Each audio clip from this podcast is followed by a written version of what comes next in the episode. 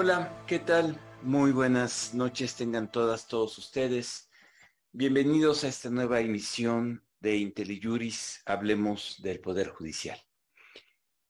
Eh, en esta ocasión vamos a tener la oportunidad de conversar, de eh, analizar una decisión importante que tomó la Suprema Corte de Justicia hace ya algunas semanas, que tiene que ver con el problema de las minorías legislativas, eh, la tutela judicial, y que está representada en dos acciones de inconstitucionalidad, la 62-2022 y su acumulada 77-2022.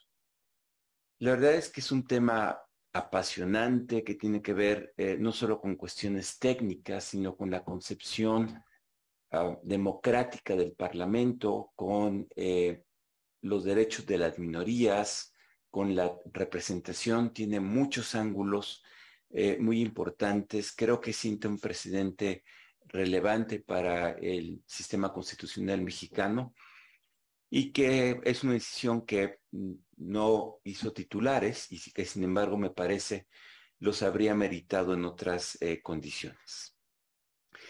Y para hablar de esta decisión tengo el gusto de que nos acompañe esta noche Erika Mendoza Bergman. Ella es abogada litigante con práctica en eh, derecho administrativo, constitucional, eh, y sectores regulados. Es abogada por la Escuela Libre de Derecho, de la que también es profesora, socia de la firma Barrios Mendoza Bergmans Abogados.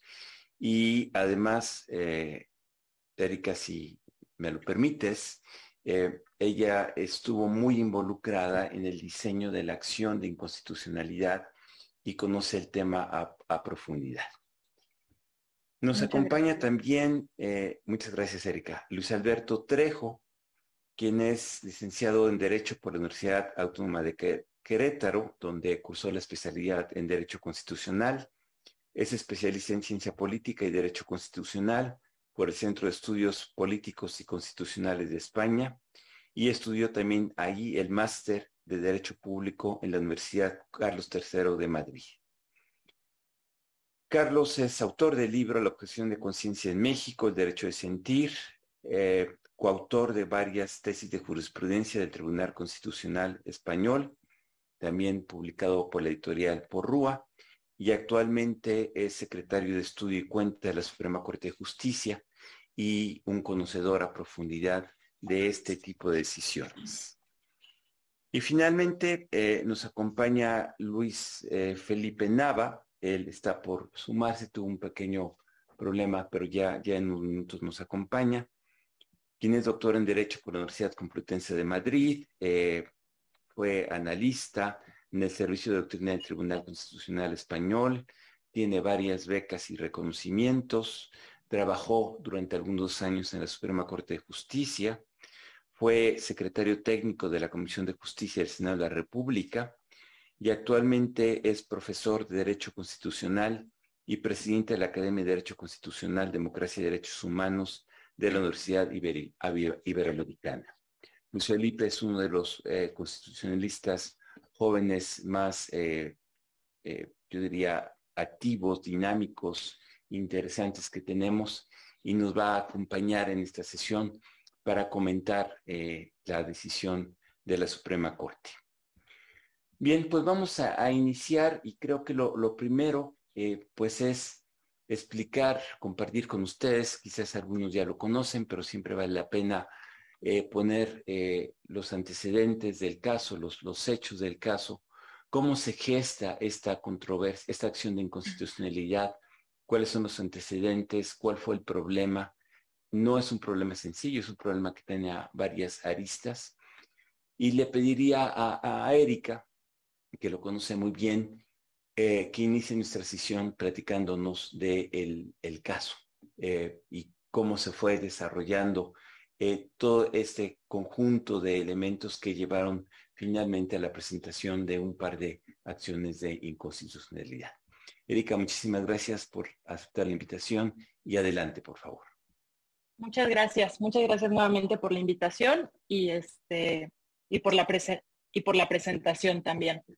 Eh, pues entrando en materia, porque es lo que todos venimos a, discutir, ¿no? Venimos a discutir una de las sentencias, este, como bien lo dijo el doctor, pues más relevantes de los últimos meses o, del último año de la Suprema Corte, ¿no?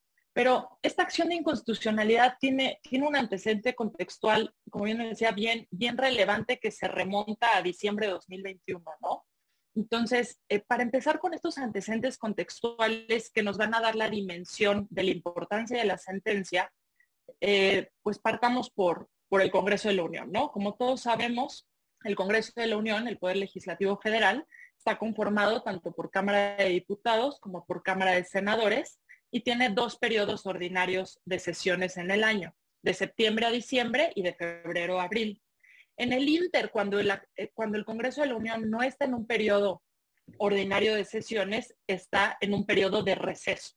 Y en este periodo de receso, que es en el Inter, en lo que acontecen las, las sesiones ordinarias, se conforma algo, un órgano que se llama comisión permanente. Esta comisión permanente del Congreso de la Unión, en pocas palabras, continúa con las funciones más esenciales del Congreso de la Unión. La comisión permanente del Congreso de la Unión se integra por 19 diputados y 18 senadores, por lo que podemos decir que si es un órgano legislativo bicameral, que es temporal porque solo funciona en periodo de receso y que tiene facultades constitucionales y de decisión. Aquí es un punto fin es un órgano meramente de trabajo interno, como otras comisiones que solo dictaminan o que forman parte de la estructura interna organizacional del Congreso. Este, la comisión permanente sí toma decisiones, ¿no? Este, son funciones y, atribuciones de la comisión, por lo que se dice que tiene que estar o se entiende que tienen que estar representados los grupos y fuerzas políticas que integran las cámaras por el carácter plural y representativo que tiene, que tiene el órgano, ¿no? ¿Cómo se elige la comisión permanente? Muy, rápidamente, la Junta de Coordinación Política, que coloquialmente conocemos como JUCOPO, propone la integración de la comisión permanente previo al inicio de cada periodo de, en cada periodo de receso. Y eh, la JUCOPO propone los integrantes y el pleno de cada cámara, ya sea de diputados o de senadores, vota en secreto la integración. El problema se da en diciembre, eh, pasado en diciembre de 2021, cuando se conforma la comisión permanente, porque no se toma en cuenta para determinar la integración a diversos diputados y senadores sin grupo parlamentario, es decir, independientes a los partidos políticos o lo que conocemos coloquialmente o les decimos senadores sin bancada, ¿no? Sus senadores independientes. Estos senadores y diputados ya habían solicitado que se les reconociera como grupo parlamentario plural de independientes. No es decir, que se les reconociera como un grupo parlamentario, pero diciendo somos un grupo parlamentario sin partido político, ¿no? No somos ni la bancada del PRI, ni del PAN, ni de Morena. La JUCOPO, la Junta de Coordinación Política, los reconoce solo como agrupación, no como grupo parlamentario. Y es precisamente bajo esa razón o ese pretexto que se les, que se les dice no pueden ser considerados ustedes, diputados y senadores, sin bancada, o sea, sin partido político, para integrar la comisión permanente. Entonces, en diciembre de 2021 se vota, se propone y se vota la integración de la comisión permanente para ese periodo de receso, excluyendo a estos diputados y senadores sin partido. Estos diputados y senadores, llamémosles independientes, acuden al Tribunal Electoral a través de un juicio para la protección de los derechos político-electorales, lo que tradicionalmente conocemos como JDC. Y, aducen que se han violado sus derechos político-electorales en relación con el ejercicio del cargo, ya que ellos aducen tienen o hacen valer que tienen derecho a ser considerados y en su caso a integrar la comisión permanente, porque pertenecen a un grupo que quedó sin representación en el órgano legislativo comisión permanente, que tiene que ser proporcional y plural porque toma decisiones, ¿no? Es un tema de representación de minorías también parlamentarias, ¿no? O de, grupos parlamentarios, en este caso una minoría, ¿no? La historia es un poco más larga, pero el Tribunal Electoral les da la razón y resuelve fundados estos, estos JDs, estos juicios para protección de derechos político-electorales. Y les dice si tienen derecho a ser considerados para proponer y en su caso integrar, si es que resultan favorables, la comisión permanente. y ordena en las sentencias del Tribunal Electoral, ordena a las cámaras que se establezca en su normativa interna un procedimiento para cumplir con esto, porque no había un procedimiento interno al interior de las cámaras eh, para reconocer a los diputados senadores sin bancada eh, para participar en la integración o la determinación de la comisión permanente. Esto lo hace eh, con, base en el principio de máxima representación efectiva, criterios de proporcionalidad y pluralidad. Les dice esto lo tienes, esta adecuación en tu normativa interna, respetando, y ojo, eso es un tema que vamos a regresar un poco más adelante, respetando la autonomía y la división de poderes, porque no le dice a, las cámaras cómo hacerlo. Les dice, lo tienes que hacer, tú, cada cámara decidirá cómo, pero tienes que respetar estos principios de proporcionalidad y pluralidad hazlo, le, señala, lo tienen que hacer en el periodo ordinario y implementarlo en la siguiente, implementar ese mecanismo en la siguiente conformación de la comisión permanente. Es decir, lo que se decidió en diciembre de 2021 se mantuvo. Esta decisión del, Tribunal Electoral, por decirlo de manera este, coloquial, estas son, dos sentencias del Tribunal Electoral de, juicios también acumulados. Eh, emiten una jurisprudencia en materia electoral bastante relevante a la que, nos referiremos más adelante. Pero estas sentencias, pues imagínense, ordenan a las cámaras del Congreso este, que respeten estos derechos de las minorías parlamentarias o de los diputados y senadores sin partido. Y suenan las alarmas en el Congreso de la Unión, en los grupos mayoritarios, llamémosle el grupo mayoritario de Morena. Inmediatamente después, par de semanas o meses después, se propone una reforma a la Ley General de Medios de Impugnación en materia electoral. Es decir, hubo una reacción inmediata ante las sentencias del Tribunal Electoral que fueron notificadas a las cámaras del Congreso y dicen cómo, cómo se van a meter en cómo determinamos nosotros al interior de las cámaras nuestra vida interna, pues entonces proponemos una reforma a la Ley General del Sistema de Medios de Impugnación en materia electoral y la aprueban. Esta reforma básicamente lo que hace es reformar el artículo 10, ¿no?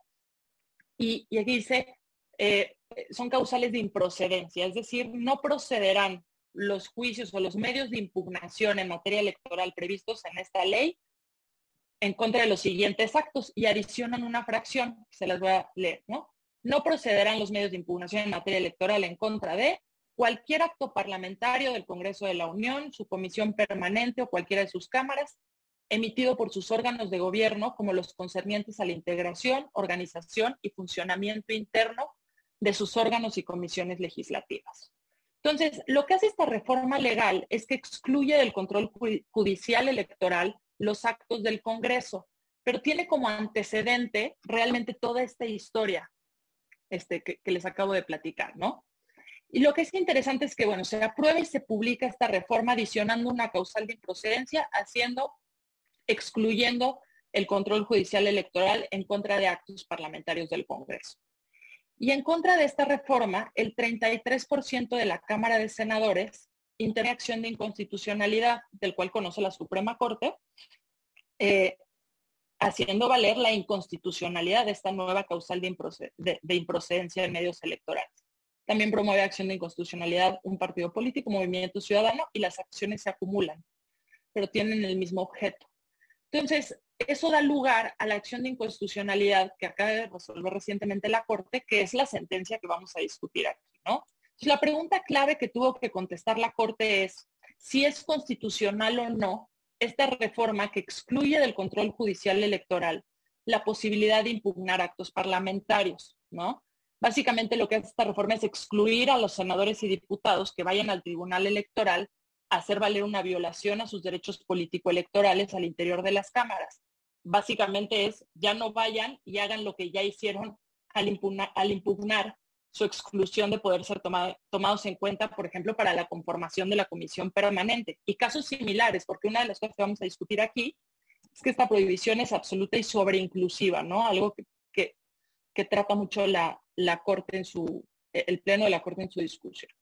La postura de la mayoría del Congreso, es decir, de, Morena, para aprobar esta reforma, o sus argumentos, que también hay que mencionarlos, señalan que el Congreso tiene autonomía al interior, ¿no? Y dice, hay un principio de división de poderes y no puede otro poder, como es el Poder Judicial a través del Tribunal Electoral, tener injerencias, así lo llaman, a nuestra vida interna, ¿no? A nuestros actos parlamentarios. Entonces, no se puede estar metiendo a revisar nuestros actos parlamentarios otro, otro poder. Ese es básicamente el argumento eh, o, las razones de la, mayoría de, de, Morena para aprobar, para proponer esta ley y aprobarla, ¿no?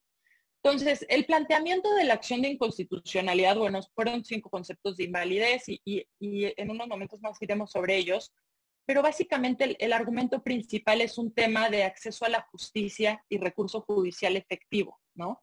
Si dice, esa, esa causal de improcedencia que excluye del control judicial electoral los actos parlamentarios,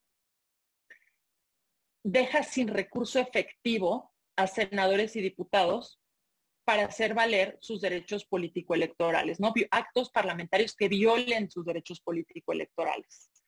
Entonces, voy a ceder la palabra para, para no, no acaparar tampoco aquí el micrófono. Adelanta, adelanto nada más que la acción de inconstitucional, o las acciones de inconstitucionalidad acumuladas se resolvieron fundadas, ¿no? Este, siento sobre la mesa algo sobre lo que, lo que regresaremos más tarde, que es la diferencia entre actos legislativos y actos intraparlamentarios o actos parlamentarios y actos formalmente o tradicionalmente entendidos como leyes y actos intraparlamentarios que básicamente es no tiene el carácter de ley, como lo sería la aprobación y la determinación de quién va, qué va a ser la, quiénes van a conformar la comisión permanente. Pues eso es un acto del Congreso que no tiene el carácter de ley, ¿no? Entonces, por eso decimos la justiciabilidad de actos intraparlamentarios que no tienen el carácter de ley.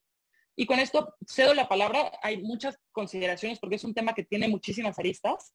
Este, jurídica, ahora me tocó la parte contextual de, pues, el, chisme de antecedentes de por qué es tan relevante esta, esta acción, ¿no? Porque realmente la relevancia contextual de esta, o la relevancia nos la da el propio contexto, es decir, cómo se van a defender diputados y senadores de minorías cuando hay una mayoría tan fuerte en congresos, este, cuando dicen yo para ejercer mi trabajo, mi función, yo fui votado para ejercer una función legislativa, para ser senador o diputado, y me están privando de, ejercer mi trabajo, ¿no?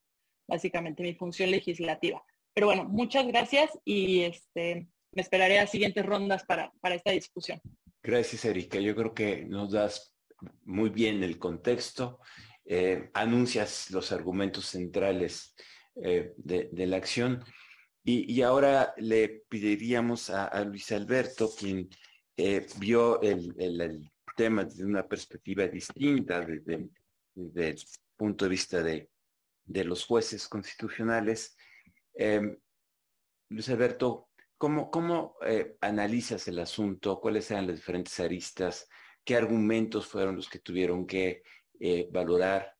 ¿Cuál fue el racional de los ministros al, tomar la decisión que tomaron? Adelante, por favor. Gracias. Eh, buenas noches, en primer lugar, a, todo el auditorio, a la abogada Mendoza Berman. Un, gusto conocerla y escuchar sus planteamientos. Creo que da justo en el, punto central de la discusión, al profesor eh, Sergio López Ayllón por la, eh, la invitación, por la oportunidad de estar aquí debatiendo. Voy a tratar de ser muy breve porque creo que la parte más importante de esta, de esta sesión es el debate que se va eventualmente a entablar entre nosotros, el auditorio, eh, sobre este, este apasionante tema. Y bueno, en unos momentos que tengamos la presencia del doctor Nava, va a ser todavía más interesante porque él es uno de los eh, principales expertos de, de, los derechos de los parlamentarios en, en el contexto jurídico. Y, bueno, en este partimos de la, como lo decía la abogada, de el planteamiento que hace eh, ante la Suprema Corte un partido político nacional y una minoría parlamentaria.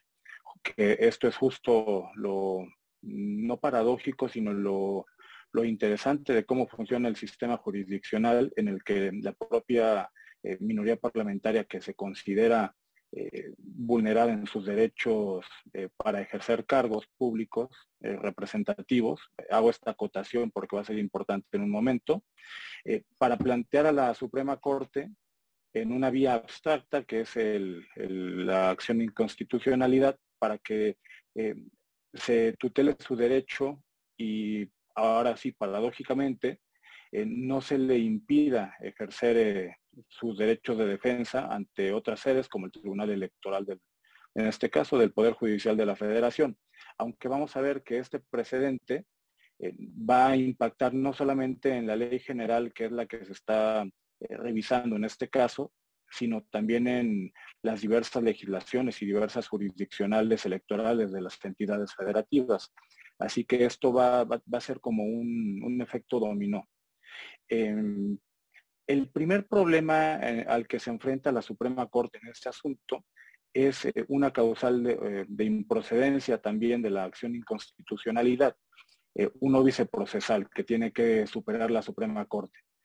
Primero, como lo plantea un partido político que por disposición del artículo 105 constitucional únicamente pueden accionar este mecanismo de control abstracto una serie de entes legitimados. Y en el caso de los partidos políticos lo pueden hacer exclusivamente sobre normas electorales. Entonces el primer planteamiento que hacen eh, el Congreso de la Unión y el Ejecutivo, eh, no sé si por, no, recuerdo si por conducto de, su consejería, es que eh, esta legislación aunque se denomine Ley General del Sistema de Medios de Impugnación en materia electoral, consideran que no es eh, una norma electoral, sino que es una norma parlamentaria que rige al interior del Congreso y por ese motivo no puede ser impugnada por un partido político e incluso que eh, la minoría parlamentaria tampoco.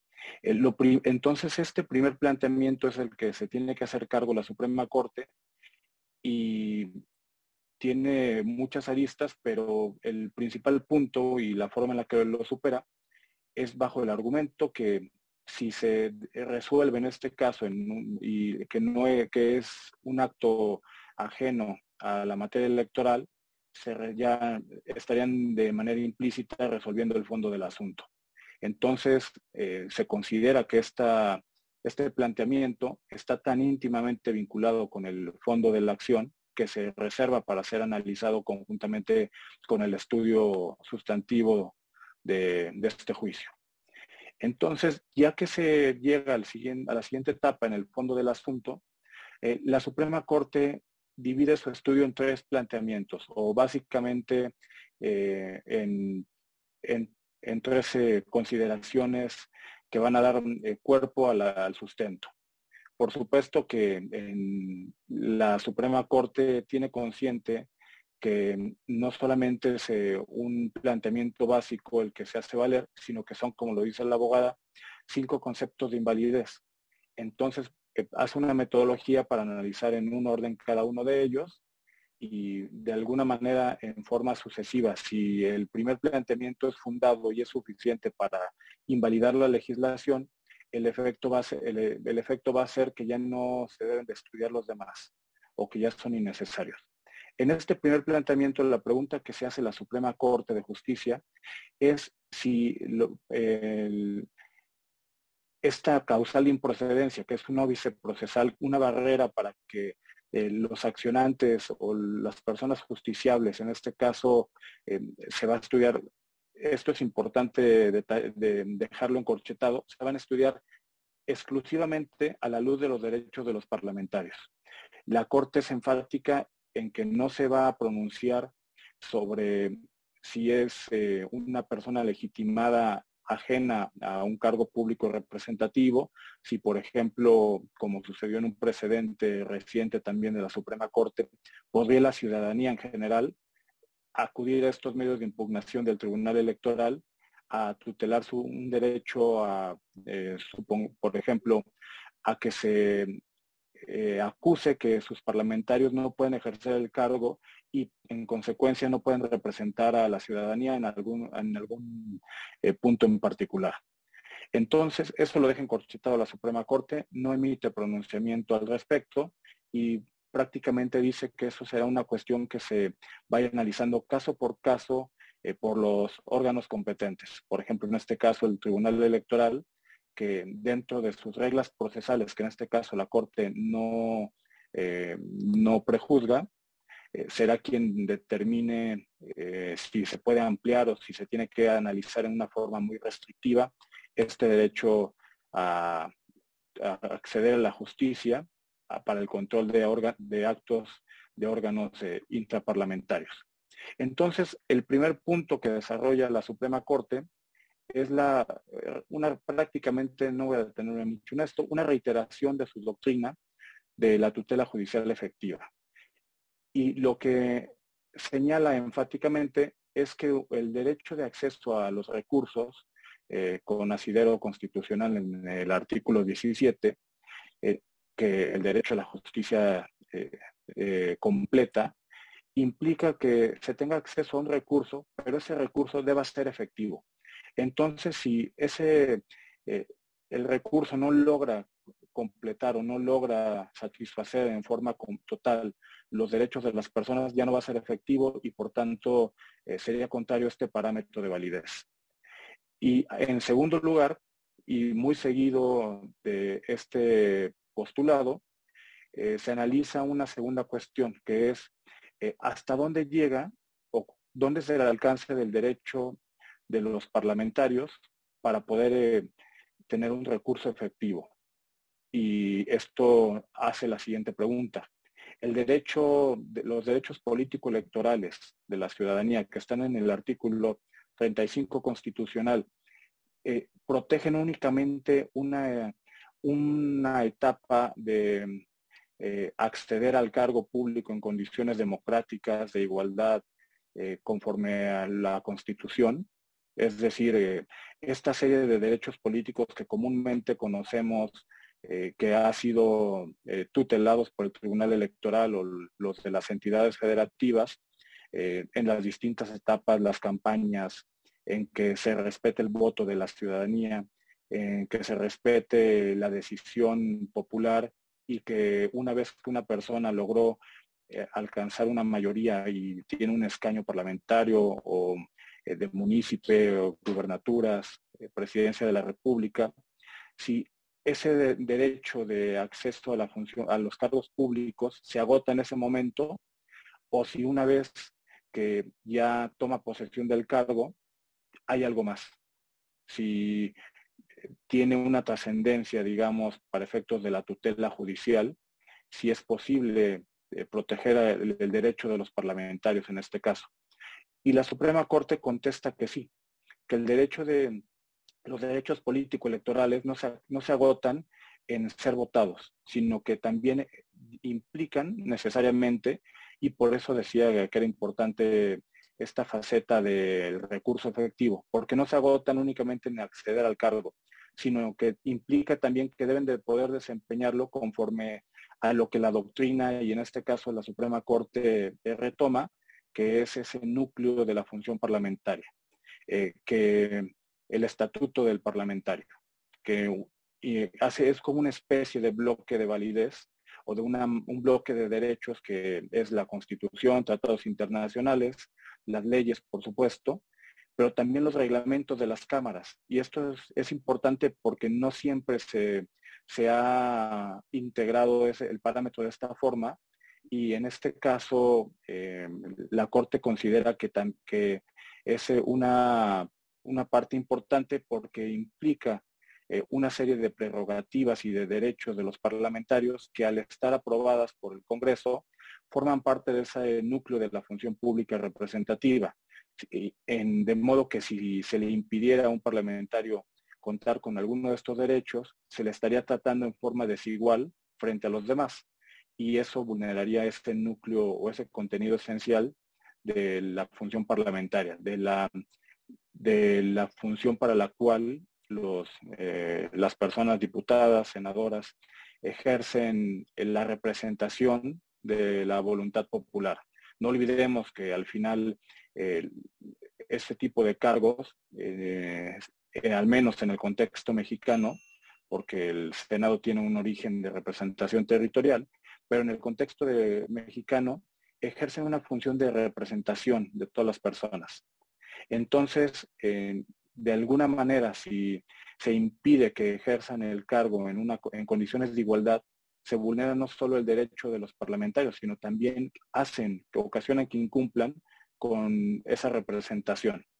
Y en este punto, la Suprema Corte entonces concluye que los derechos políticos implican también el derecho a mantenerse en el cargo y a ejercerlo en funciones de, en condiciones de igualdad, en condiciones eh, bajo las, eh, los parámetros y los derechos que tiene el, eh, el resto de los parlamentarios.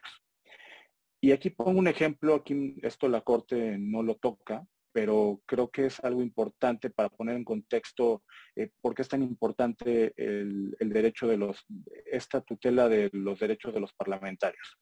Eh, para eso, la Suprema Corte, en un segundo apartado, hace una recapitulación de casos eh, de la jurisdicción española, jurisdicción colombiana, estadounidense, en la forma en la que ha llevado o ha desarrollado la tutela de este tipo de asuntos y yo lo, pongo entre paréntesis como algo eh, que estoy recordando en, algunas lecturas eh, de jurisprudencia comparada, que por qué es importante la tutela de estos asuntos. Eh, por ejemplo, en España se ha, tomado nota de muchos casos en los que un parlamentario hace una propuesta de, de, iniciativa de ley. Y si no le conviene en ese momento políticamente a, los órganos de gobierno del Congreso, en este caso era del Congreso de Español, eh, lo, digamos que daban carpetazo o archivaban esa iniciativa y podía pasar tiempo y el parlamentario que la propuso no veía resultados, eh, tenía el reclamo social de su electorado e insistía. Y como en muchos casos no, no tenían un mecanismo efectivo al interior de las cámaras o de los congresos para poder eh, dar una respuesta satisfactoria a sus planteamientos, el Tribunal Constitucional fue desarrollando esa función parlamentaria y su protección en lo que le llama el use in officio.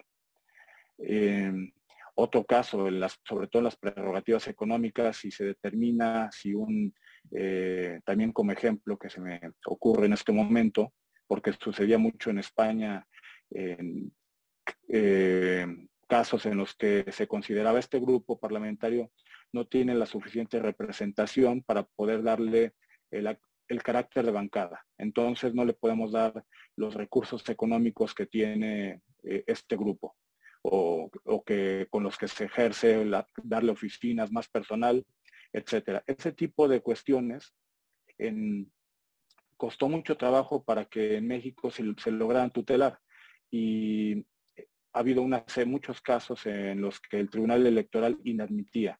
Después, con, alguna, con una nueva integración, en esto recuerdo que había votos particulares, nada más en las anteriores integraciones, pero la actual integración desarrolló una doctrina similar y después con esta causal de improcedencia digamos que estábamos regresando al modelo anterior, en el que estos actos no tenían una tutela en sede judicial. Y por ese, en ese punto, en el tercer apartado de la que discute la, Suprema Corte, eh, hace esta recapitulación de los precedentes y llega a la conclusión eh, o sienta un estándar de validez que el, eh, a partir de este derecho no solo de acceder al, cargo público, sino de ejercerlo en condiciones eh, de igualdad y, efectivas para poder ejercer la función, eh, retoma esos conceptos de núcleo básico de la función parlamentaria y llega a la conclusión que por supuesto se tienen que tutelar en sede judicial. Y aquí es donde es también muy importante porque durante la discusión eh, varios ministros eh, cuestionaron, ¿y por qué lo tiene que hacer el Tribunal Electoral? ¿Por qué no lo hace la Suprema Corte de Justicia? Y se recuperan algunos precedentes del alto tribunal en el que eh, se fue desarrollando en forma paralela al Tribunal Electoral una doctrina similar. y únicamente como, como ejemplos que, en la discusión se llevaron, hay dos muy, muy destacados que se llevaron a cabo el año pasado en amparo. Entonces tenemos que por un lado el Tribunal Electoral analiza un caso muy, o, el núcleo de la función parlamentaria desde una óptica, desde la función del, del diputado, de senadores, y por otro lado la Suprema Corte lo ve desde el otro lado, desde la función de la ciudadanía que exige que se le represente en una serie de condiciones. En este caso se analiza eh, por la Corte en la primera sala dos amparos en revisión, que son aquellos que se impugnaron en contra de actos, lo que le denominaron legislativos intraparlamentarios eh, o actos parlamentarios que no habían culminado con un acto legislativo eh, en forma de ley. Eh, lo cual antes tampoco podía ser impugnado. Entonces la Suprema Corte avanza primero en este caso en la legitimación que se le da a las personas que eran eh, ONGs y personas que se autoadscribían como integrantes de la comunidad eh, de la diversidad sexual. En este caso era una legislación que se había propuesto o una reforma que se había propuesto para poder integrar el matrimonio igualitario pero en los órganos de gobierno del, Congreso de Yucatán habían determinado que no se iba a hacer una votación abierta como nominal como normalmente se hacía, sino que iba a tener que ser una votación secreta. Entonces, eh, bajo esta forma, ya no había una vinculación entre los parlamentarios y la ciudadanía y no se alcanzaron los votos suficientes para poder aprobar la iniciativa y poder integrar el matrimonio igualitario en Yucatán. Entonces, las ONGs y la ciudadanía que se consideraba vulnerada en sus derechos impugnaron esta eh, en amparo y la Corte le dio la razón. Consideró que eso era eh, una vulneración de la, ya en el fondo, una vulneración de las eh, reglas parlamentarias del debate de, de, la deliberación pública que debía existir, la forma de la votación, y le concedió el amparo a, estas personas y organizaciones de, no gubernamentales. Pero lo importante de este caso es que por un lado la Suprema Corte eh, reconoció la existencia de, este núcleo de la función parlamentaria y de la tutela de actos intraparlamentarios. Y por otro lado, en esta acción de inconstitucionalidad, cierra la pinza para poder eh, eh, también ejercer esa tutela, pero desde el ámbito de, las personas parlamentarias.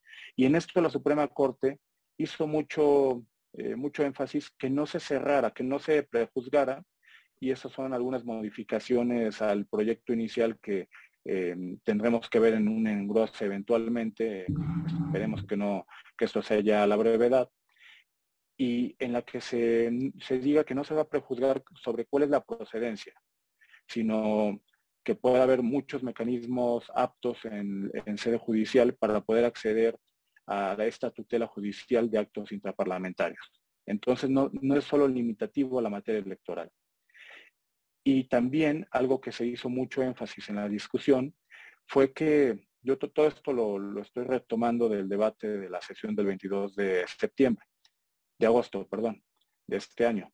Eh, otra cosa que se hizo mucho énfasis es que no se está juzgando en este caso por la Suprema Corte cuáles son los, eh, actos parlamentarios que deben de o pueden ser judicializables, sino que esto deberá llevarse caso a caso y para eso fija un estándar.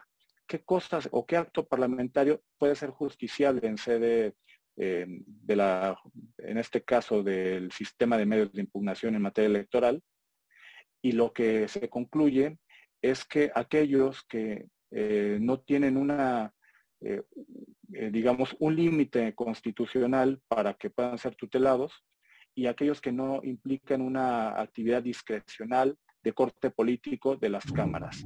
Es decir, no todos los actos del Congreso van a ser tutelables.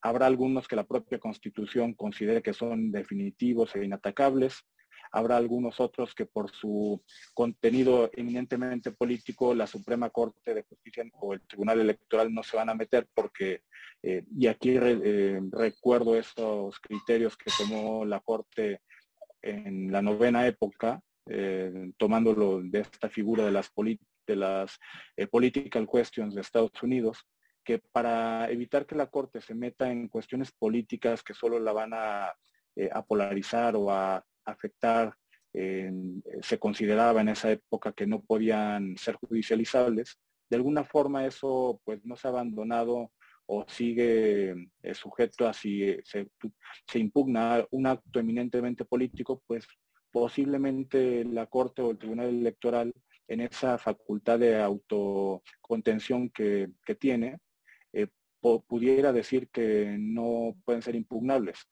pero los que afectan un derecho fundamental o son susceptibles de afectar un derecho fundamental, la idea de esta sentencia es que sí podían ser tutelables. Y, por eso... Sin, eh, adelante, adelante. Eh, ya nada más para concluir. Y por este motivo, eh, sin prejuzgar, lo que concluye la Corte es que deberá ser caso a caso en los que, el Tribunal Electoral pueda, conforme a sus reglas de competencia y de procedencia, entender cuáles casos sí son judicializables, pero no puede ser válida una, un límite absoluto que no haga esta distinción en la legislación. Y estupendo. es, cuanto. Luis Alberto, muchas gracias. Creo que diste un estupendo panorama. Yo sé que el tema da para muchísimo, pero creo que hiciste un, nos, nos eh, ilustraste muy bien. Ahora, déjeme dar un brinco eh, y, pedirle al, al, doctor Nava que eh, desde su perspectiva, digamos, un poco más eh, académica, un poco más amplia, nos comentes qué ves en esta decisión eh, que te parezca relevante y que convenga destacar. Luis Felipe, adelante, por favor. Muchas gracias, querido Sergio. Un honor, como siempre, estar aquí en Intel Juris y más con una abogada y un abogado muy, muy destacados. un gusto, estimada Erika, y un gusto, estimado Luis. Tengo la, la fortuna de conocer hace tiempo y me parece un secretario estoy cuenta muy, muy destacado. Eh, hay, un tema, Sergio, que a mí me parece crucial. Y, empiezo con una anécdota eh, que a mí me parece que representa lo que es el Parlamento democrático.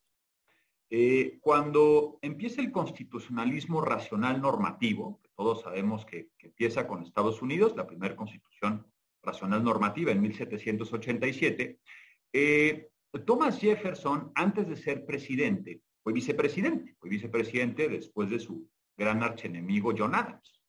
Y todos sabemos que en Estados Unidos el vicepresidente es a la vez presidente del Senado. Y Thomas Jefferson tenía una personalidad crucial, Sergio. Era un científico. A mí me, encanta la, personalidad, lo que escribió eh, Thomas Jefferson. Y cuando Jefferson llega al Senado, las cámaras del Congreso, totalmente distintas al parlamentarismo inglés, cuando hicieron la constitución, los padres fundadores hicieron todo distinto a Inglaterra, empezando por la constitución normativa. Y Jefferson, tratando de cambiar las costumbres que tenían las cámaras, todas las costumbres jurídicas que tenía Estados Unidos venían de Inglaterra, eh, pues empieza, se le ocurre que como presidente del Senado puede hacer una especie de manual para los siguientes presidentes, porque no había reglas en las cámaras del Congreso con el Senado, donde él preside. Así que tomó las costumbres de Inglaterra, digamos aquellas que él consideraba que servían, normativas, y con algunas reglas que el Senado de Estados Unidos había hecho hasta ese momento. Con el paso del tiempo, Jefferson escribió un manual de prácticas parlamentarias que hasta el día de hoy en Estados Unidos es una fuente de autoridad para el derecho parlamentario. Ustedes se pueden meter ahí en Internet, página del Senado y descargan el manual de prácticas parlamentarias que hasta el día de hoy los presidentes de ambas cámaras utilizan. Jefferson, cuando empieza este manual, dice algo que a mí me encanta. Dice, la verdadera razón por la cual yo escribo este manual es para garantizar los derechos de las minorías parlamentarias, por una razón, porque todos aquellos actos que tengan tutela en la ley, al final de cuentas, pueden ser sobrepasadas por la mayoría cuando las mayorías, quien gobierna, considere que esos actos son impropios. Es, muy político decir impropios. Así que solamente en el derecho, en la norma, las minorías parlamentarias encuentran refugio y protección. Fíjate, Sergio, en la historia del parlamentarismo, esto me parece que hace un cambio con la figura del parlamento. De aquel parlamento soberano con unas, una potencia y unos poderes que comenzó con la Revolución Gloriosa en 1688 en Inglaterra y que digamos que esto se extendió en Europa, en Estados Unidos cambia la naturaleza de este órgano a ser simplemente un órgano que establece la Constitución. Y luego entonces, dice Manuel Aragón, el derecho parlamentario se constitucionaliza, es decir, las normas que tiene establecido el Poder Legislativo por las cuales son creadas en la norma fundamental pierden, digamos, su validez si éstas se contradicen. Por eso, lo que hoy encontramos es que, número uno, el Parlamento, o el órgano, digamos, establece el Poder Legislativo, nuestro Parlamento dice el artículo 50 de nuestra Constitución, se llama Congreso General o Congreso de la Unión, está sujeto a unas normas jurídicas. Y cuando sus actos, digamos, son contrarias a estas normas, los actos son inválidos. Pero queda un problema, Sergio, y es los parlamentarios que integran el órgano, y perdóname la pregunta tan sencilla, ¿qué son?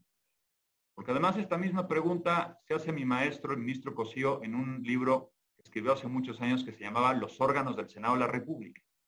Y la pregunta es, ¿son órganos también los parlamentarios que están dentro de un órgano complejo llamado Senado, llamado Cámara de Diputados o llamado Congreso General? ¿O son ciudadanas y ciudadanos que ejercen un derecho fundamental? La pregunta no es menor, porque la doctrina de México desde 1824, que somos independientes, siempre fue que eran órganos. Luego entonces, las decisiones que tomaban las cámaras, siempre y cuando se pusieran a disposición de todos, ustedes pueden encontrar, hay una jurisprudencia actualmente vigente en la Corte que dice que todas aquellas vulneraciones parlamentarias, cuando al final, digamos, se votan por todas y todos los miembros, eh, a final de cuentas se subsana. Si la ley es votada y puesta a disposición de todas y todos. Sin importar si se suprimió un voto en las comisiones, en la iniciativa, eh, porque al final de cuentas esta era la visión, unos órganos.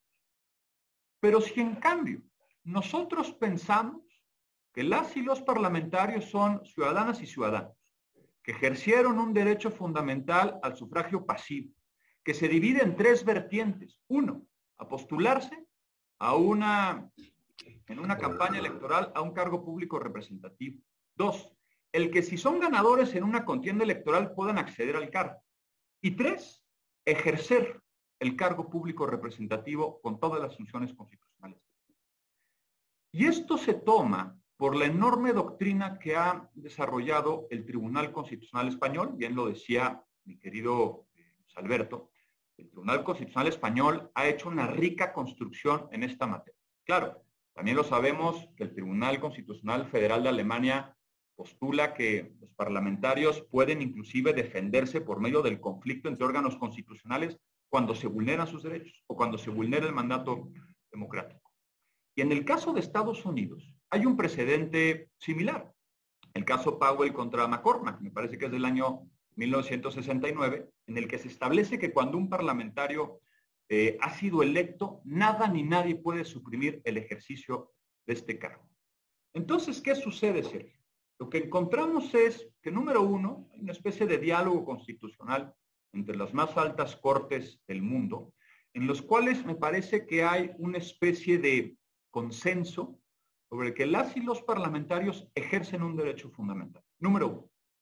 Número dos, si ejercen este derecho, quiere decir entonces que las decisiones dentro del órgano, contrariamente a la doctrina mexicana desde 1824, están sujetas a una serie de precondiciones.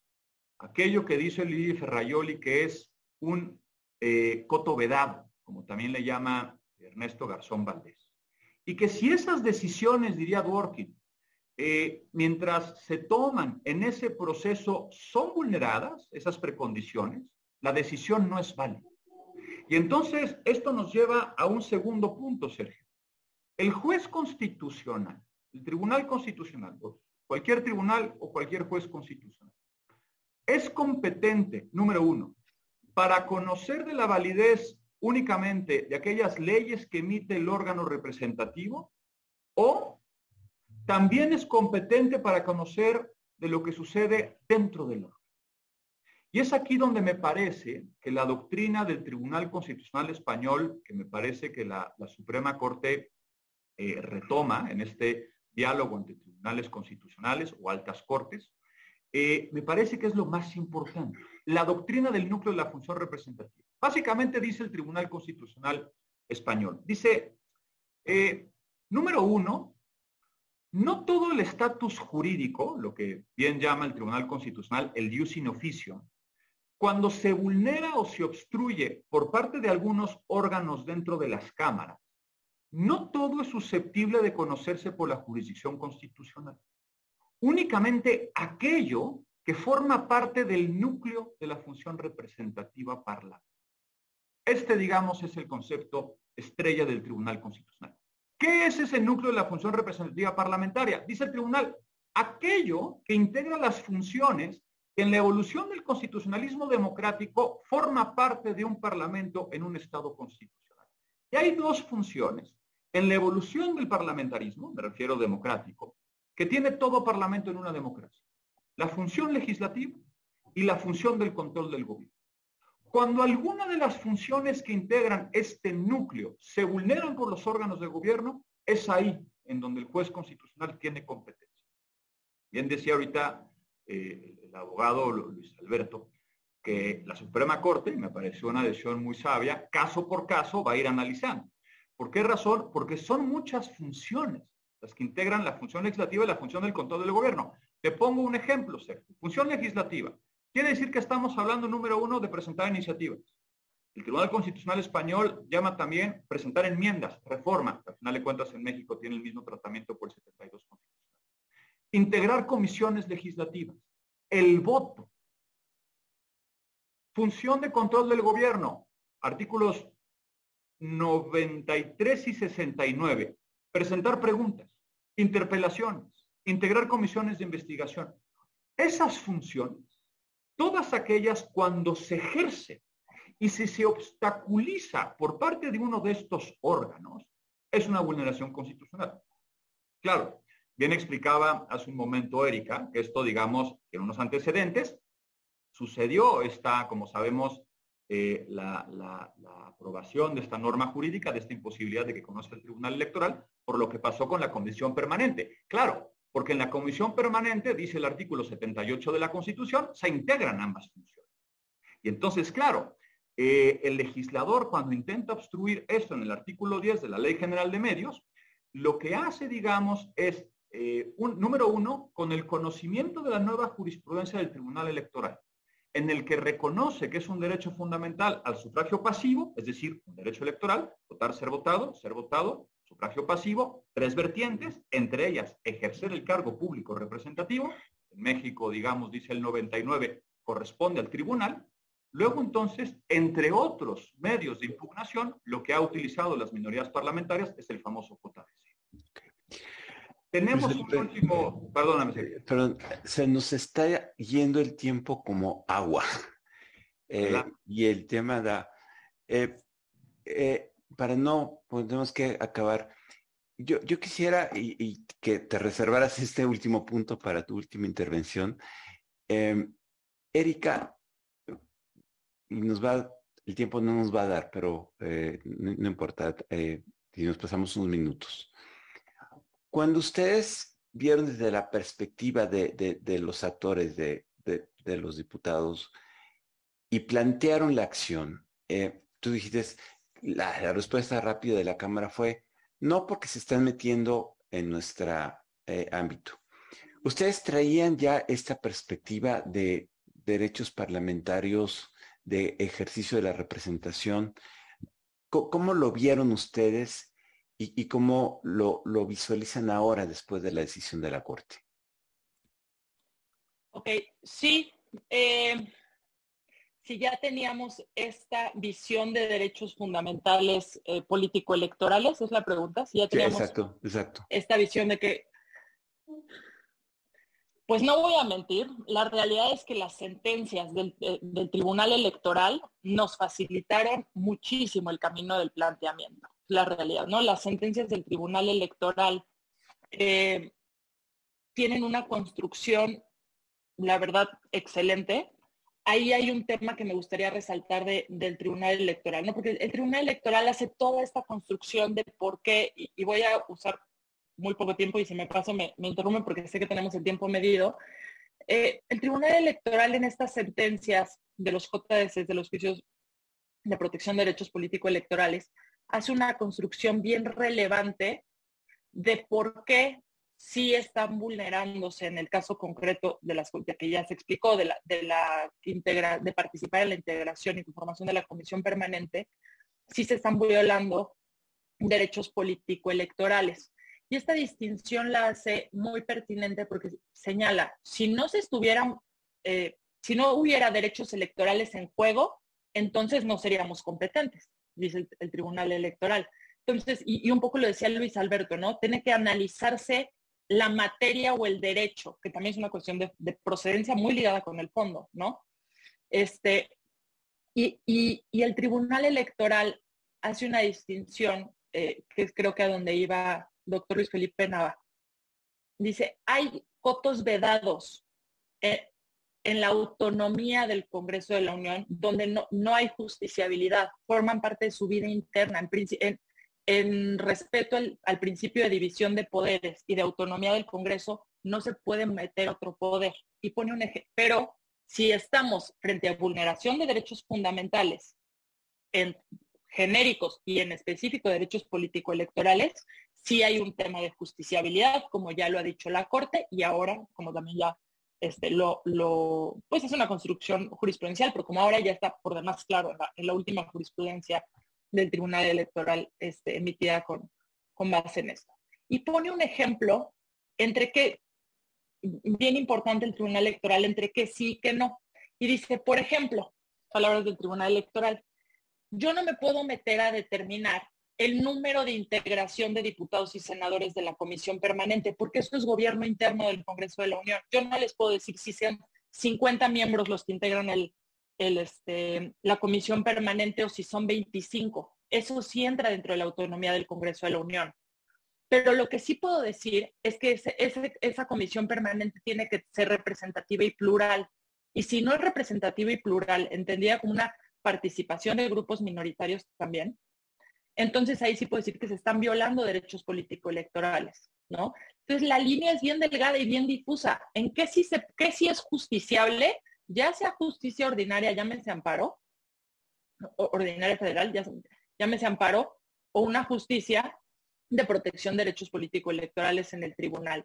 Y esa línea es, bien interesante. Eso sí ya lo habíamos detectado, eh, digo, en, nuestra práctica profesional hace tiempo. Y, aquí quiero sentar algo bien, importante. La autonomía, esta línea entre la autonomía y división de poderes tratándose de la autonomía de gobierno interno del Congreso de la Unión, está en la ley orgánica del Congreso de la Unión. y, me gustaría que esto lo, tuviera como bien claro el auditorio, porque la ley orgánica del Congreso de la Unión, la propia ley establece y dice, esta ley no puede ser, eh, no, no puede ser objeto de veto presidencia, ¿no? Es, una, es un tema de, de, cuando la ley fue emitida. No puede ser objeto de veto. ¿Por qué? Porque ¿cómo va el Ejecutivo a vetarme una ley de mi gobierno si somos de mi gobierno interno, de mi organización interna. Y número dos, no, puede, no necesita ser promulgada para tener vigencia. Ahí está la autonomía del, Congreso de la Unión, ¿no? Entonces, ¿cuál es el límite? Y bien lo decían este, eh, el doctor Luis Felipe Nave y, Luis, y Luis Alberto Trejo, ¿cuál es el límite entre lo que sí es este, judicializable y lo que no? porque corresponde al interior y en qué medida. Y, aquí voy a terminar con esta, con esta intervención. La sentencia de la Corte, digo, todavía no hay engrose definitivo, y, pero bueno, eh, la discusión más bien, este, o la versión taquigráfica donde está la discusión, yo siempre pienso que, que no hay que ver nada más a ocho votos a favor, uno en contra y dos ausentes, ¿no? Las sentencias de la Corte no se leen así. En este caso es bien interesante porque son de los 11 ministros que integran el Pleno, dos estaban ausentes, una ministra votó en contra y de los ocho votos a favor, uno es el ponente y hay siete votos concurrentes. En, esos siete votos concurrentes, ¿qué decidió la Corte?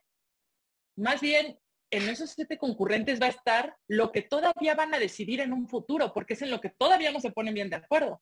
Pues si hubieran estado bien de acuerdo, no habría votos concurrentes o aclaratorios. Entonces, ¿dónde está el camino por recorrer en esta materia? Lo vamos a saber cuando publiquen los votos concurrentes y esto nos va a dar para otra discusión. Claro. Y creo que con esto eh, termino para hacer la palabra, este, pero muchas gracias. No, no es la primera vez que pasa y por eso siempre tenemos. Luis Alberto, eh, ya andamos eh, sobre el tiempo, pero además de lo que tú quisieras decir, a mí me parece bien interesante esta idea que anota Luis Felipe del diálogo constitucional y, de cómo eh, hay presente una discusión que va más allá del caso mexicano y que está presente en, otros tribunales constitucionales. ¿Cómo, cómo lo, lo, percibes tú desde la Corte? ¿Qué tan enriquecedor, qué tan importante es este diálogo entre tribunales constitucionales? Ah, perdón, em, creo que es esencial. me parece, esto me hago cargo yo de mis propias palabras, eh, que un tribunal que no mira hacia el exterior se vuelve eh, ya no todo menos un tribunal constitucional. Ya el, nuestro, el actual modelo o la, forma en la que eh, funcionan las jurisdicciones son de una manera que están totalmente interconectadas. Entonces creo que es esencial en este caso, un tema que creo que es la eh, posiblemente la primera vez en la que la Corte lo aborda de frente, el control de los actos parlamentarios. Y si bien llega a la conclusión que nadie puede estar por encima de la Constitución, ni siquiera los poderes constituidos, mucho menos ellos, eh, lo cierto es que tiene que eh, ver hacia otras cortes, altas cortes, como el Tribunal Constitucional Español e italiano, que partía de esa doctrina de, los acta corporis em, de Estados Unidos, eh, Colombia incluso. Y obviamente a partir de la reforma de 2011 de eh, es muy importante la, jurisdicción de la Corte Interamericana y de la Convención Americana. Entonces, me parece que es esencial y la Corte ha logrado hacer un diálogo entre estas jurisdicciones muy interesante. Y a mí me gustaría eh, seguir escuchando a, Luis Felipe, que me, quedé con, eh, anotando muchísimas cosas que decía. Lo, lo dejamos al final. por la brevedad del tiempo, Luis Felipe, pues te pido que cierres y, nada más aprovechar para invitar a nuestras amigas, a nuestros amigos.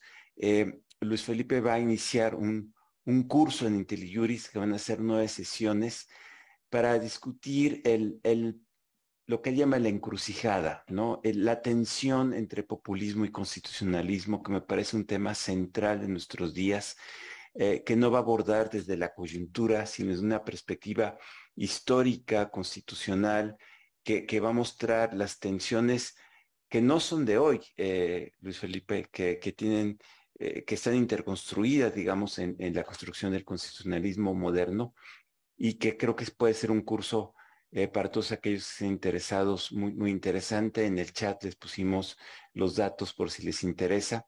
Y le pediría a Luis Felipe, rogándole una disculpa, pero el tiempo nos, nos persigue pero siempre queremos oír ese último punto y ese cierre que, tengas. Luis Felipe, adelante. Al contrario, querido Sergio, eres, muy generoso. Yo, yo cerraría con tres cosas. La, primera, y, como siempre, eh, pues referirte a este, este curso, eh, y que eres muy, muy generoso, fíjate, yo lo que diría es, discusiones como esta abonan en lo que significa el constitucionalismo. Es decir, aquel que mira la Constitución como norma jurídica con todas sus consecuencias. El populismo es exactamente distinto. Cuando no se admite a la Constitución y no se le mira como norma fundamental, con todas las consecuencias que tiene. Bien decía Kelsen que en aquellos sistemas en donde la Constitución no es norma, pues entonces la paz social no está asegurada entre mayorías y minorías. Segunda cosa, me parece que esta sentencia, y bien lo decían Erika y Luis Alberto, lo que hace es abonar en este estudio del Parlamento de manera central por la jurisprudencia constitucional. Dice Manuel Aragón que el Parlamento, sin importar si es un sistema de gobierno parlamentario o presidencialista. Sin importar, el Parlamento siempre es el centro de un sistema político, particularmente por su pluralidad, porque siempre legitima la decisión pública por medio de su deliberación y porque además siempre su función principal no es hacer leyes, sino controlar al gobierno de una manera ordinaria y permanente. Y la tercera cosa, y esto lo dejo para pensar, Sergio, que, decían ahorita Erika y Luis, algo que me encantaba. hacían referencia a la ley orgánica del Congreso y los reglamentos parlamentarios. Fíjate, Sergio, tenemos un problema de fuentes en nuestro sistema jurídico. Nosotros creemos que la ley orgánica está por encima de los reglamentos parlamentarios. Pensamos que los reglamentos siempre están, digamos, obedecen al principio de legalidad, como dice la Corte. Pero en el caso de los reglamentos parlamentarios es exactamente al revés. Es la única, dicen los europeos, es la única norma jurídica que tiene nivel de ley porque se extrae directamente de la Constitución y solamente es aprobado por una de las cámaras. Si un reglamento parlamentario es contradictorio a una ley orgánica, por el principio propio de la especialidad, los reglamentos parlamentarios van primero. ¿Y sabes cuál es el problema, Sergio? que en México nos ha faltado un estudio constitucional de nuestro Parlamento. Sentencias como esta es, es un buen inicio y por eso hay que estar contentos. Muchas gracias, queridos. Muchas gracias. Pues espero que quienes nos acompañaron esta noche hayan quedado eh, picados con el tema, eh, que parecía muy técnico y ya lo ven, es un tema apasionante, con muchas aristas. Muchas gracias, Erika. Muchas gracias Luis Alberto, muchas gracias Luis Felipe, muchas gracias a todos quienes estuvieron con nosotros esta, esta noche. Los invitamos a la próxima emisión de Hablemos sobre el Poder Judicial y aquellos interesados en profundizar, no dejen, no se pierdan el curso de Luis Felipe Naro. Muchísimas gracias, eh, buenas noches tengan todos.